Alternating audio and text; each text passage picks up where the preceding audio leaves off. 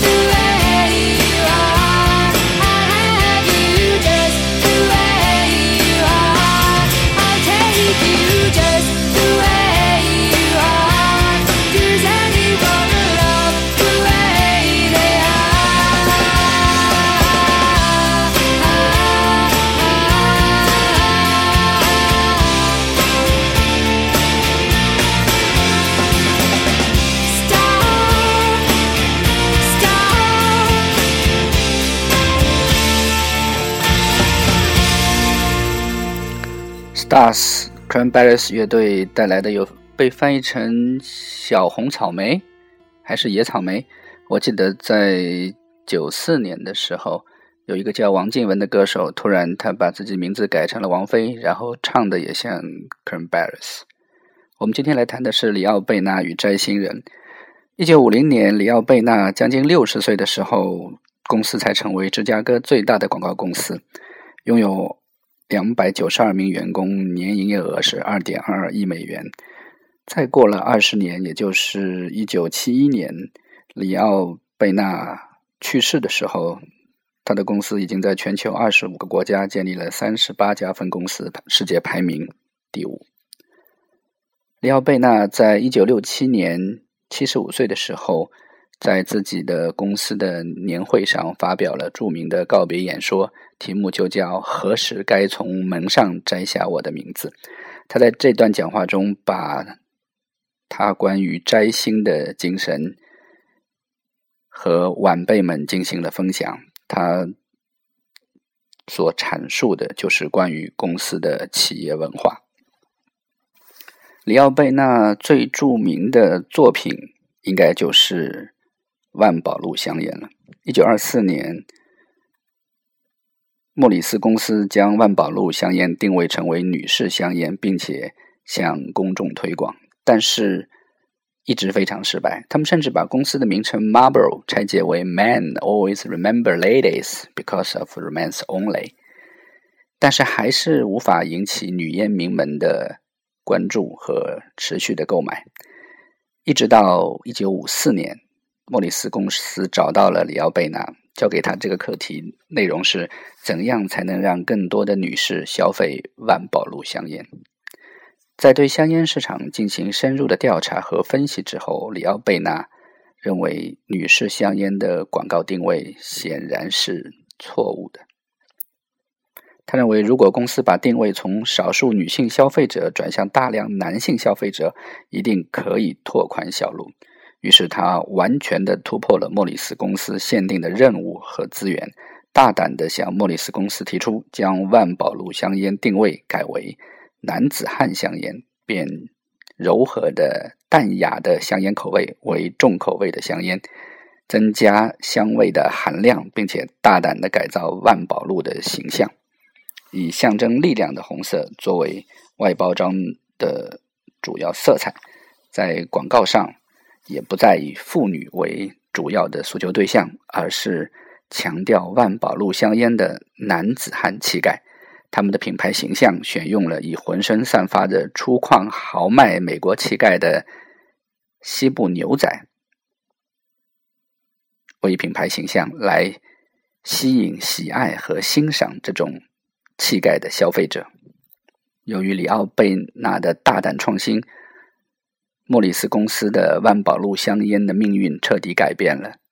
按照里奥贝纳的创意思路，全方位改变营销策略的第二年，也就是一九五五年，万宝路香烟在美国香烟品牌中销量一居排名第十位。在一九七七年，根据美国金融世界杂志评定，万宝路的价值高达四百七十六亿美元，成为仅次于可口可乐的。全球第二大品牌。我们现在听到的其实是几年前的一首作品，但是在二零一三年却红遍了整个华语乐坛，是夜空中最亮的星。夜空中最亮的星，能否听清？那仰望的人心底的孤独和叹息。哦，夜空中最亮的星，能否记起曾与我同行、消失在风里的身影？我祈祷有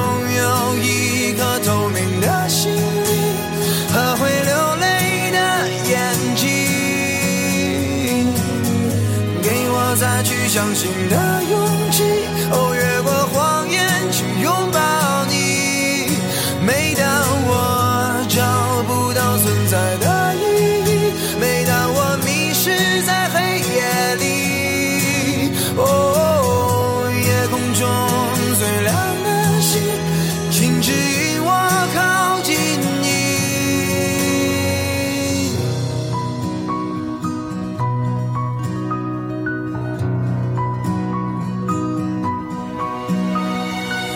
夜空中最亮的星，是否知道曾与我同行的身影，如今在哪里？哦，夜空中最亮的星，是否在意？是等太阳升起？还是意外先来临，我宁愿所有痛苦都留在心里，也不愿忘记你的眼睛，给我再去相信的勇气。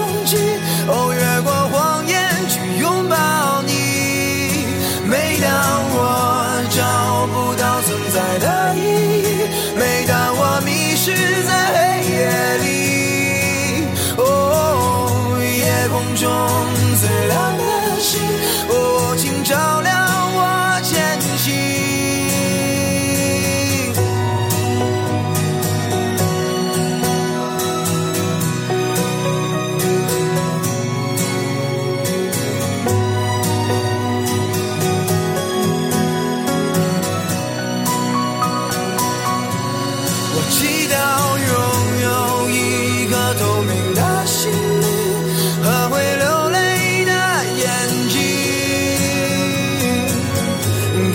再去相信的勇。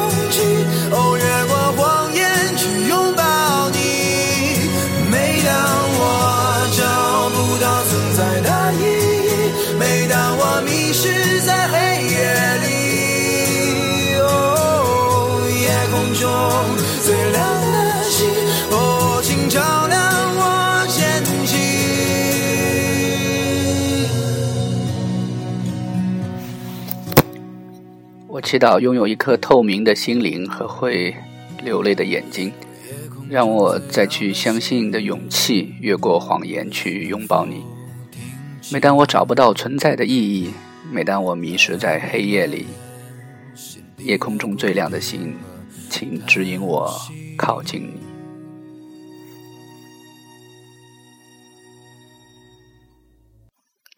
里奥贝纳对于广告学和传播学最重要的贡献是他的与生俱来的戏剧性 （inherent drama）。里奥贝纳认为，每一样产品本身都具有它与生俱来的带有戏剧意味的故事。我们的第一件工作就要去发掘它。也许我们看到的满大街、满商业中心的品牌故事，其实就是来自于里奥贝纳的理论。廖贝纳强调，他所领导的芝加哥广告学派的特点，总是先提出与生俱来的戏剧性。那些特质使厂家把这些商品放在首要位置，并且吸引消费者来购买。我们一直在努力追求最自然状态下的内在戏剧性，却又需要时时注意，不要显得太怪异、太聪明、太幽默，或者别的什么。一切。只要自然。一九三五年，四十三岁的里奥贝纳在创立以自己名字命名的广告公司的时候，公司的 logo 是他手写的名字和六颗星星。